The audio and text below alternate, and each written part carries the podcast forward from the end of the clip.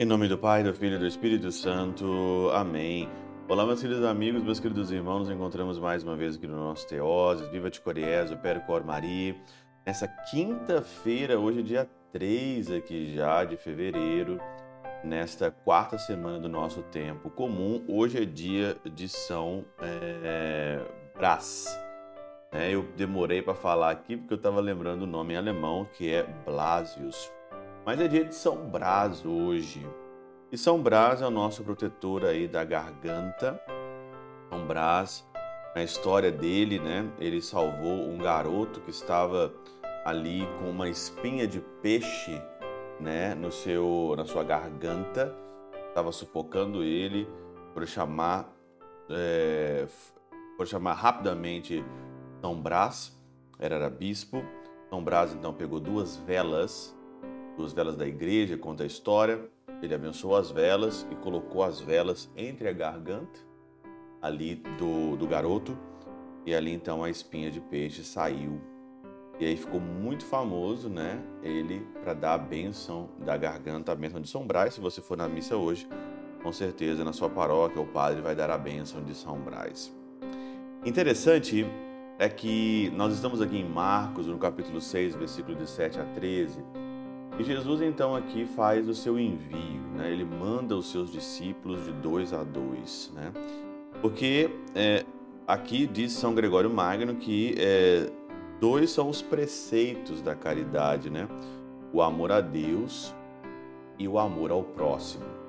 É muito interessante esse número dois aqui, e na hermenêutica aqui dos Santos Padres, falam que o pregador ele vai de dois, a, vai de dois em dois, mas ele vai de dois em dois com o preceito de amar a Deus e de amar o próximo.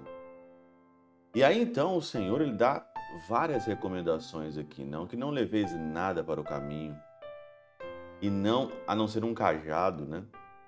Nem pão, nem sacola, nem dinheiro na cintura. Mandou que andasse de sandália, não levasse duas túnicas, né?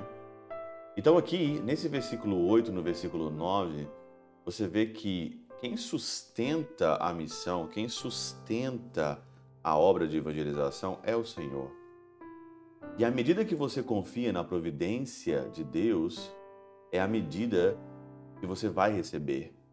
Se você confia na providência de uma maneira pequena, você recebe de uma maneira mínima. Agora, se você tem confiança na providência de Deus, muita confiança, você vai receber muito. Santo Inácio de Loyola dizia que nós temos que trabalhar como se tudo dependesse de nós e confiar como tudo se dependesse de Deus.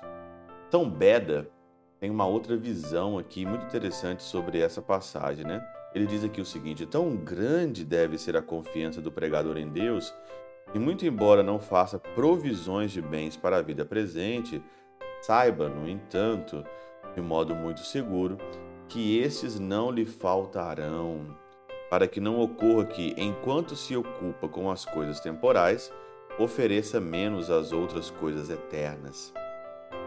Esse daqui é o propósito do Evangelho de hoje. E quando você ocupe aqui das coisas temporais, você não pode dar menos valor às coisas eternas. Mas esse que é o grande problema nosso aqui hoje na nossa vida espiritual. Nós então aqui temos um trabalho novo, a gente tem aqui então algo para fazer, a gente tem que correr, a gente tem que ganhar nosso pão e a gente dá menos atenção às coisas espirituais. Você aumenta a ocupação das coisas temporais e, em contrapartida, você coloca menos valor às outras coisas eternas, mas aí não pode. E é por isso então que o Senhor na missão de ensinar de dois a dois, de amar, o pró, de amar a Deus, de amar o próximo, você só vai conseguir essa missão dando uma atenção é, satisfatória à sua vida de oração, à sua vida espiritual. Por isso que o Senhor deu essa recomendação. Olha, vocês vão de dois a dois, vocês vão pregar a palavra, vocês vão amar a Deus e amar o irmão de dois a dois nessa caridade. Mas olha, quando você se ocupar de coisas temporais, não dê menos valor aqui às coisas eternas. aqui que está um impasse da nossa vida espiritual, acredito eu. Aqui que está o grande impasse. Porque a pessoa, às vezes, quando ela não tem nada para fazer, quando ela está de boa, ela reza, reza, vai na igreja, faz um tanto de coisa. Agora ela começa a trabalhar, ela larga totalmente. Claro que você tem que ter uma moderação na coisa, né? Lógico, você não vai levar uma vida de monge, não tem como, né? Na, na Filoteia de São Francisco de Sales, ele dizia que não tem como você levar uma vida de monge. Cada um leva a sua vida, mas cada um tem que levar uma vida e nessa vida tem que ter a intensidade na vida espiritual e na vida eterna. O problema é que a gente se mistura muito na vida do mundo, se mistura muito na vida das coisas do mundo esquece. Também temos que cultivar e dar atenção boa, atenção satisfatória também à vida eterna. Então, São Beda diz o seguinte: enquanto se ocupa com as coisas temporais, ofereça menos às outras coisas eternas. Por isso, o Senhor deu essas recomendações hoje no Evangelho.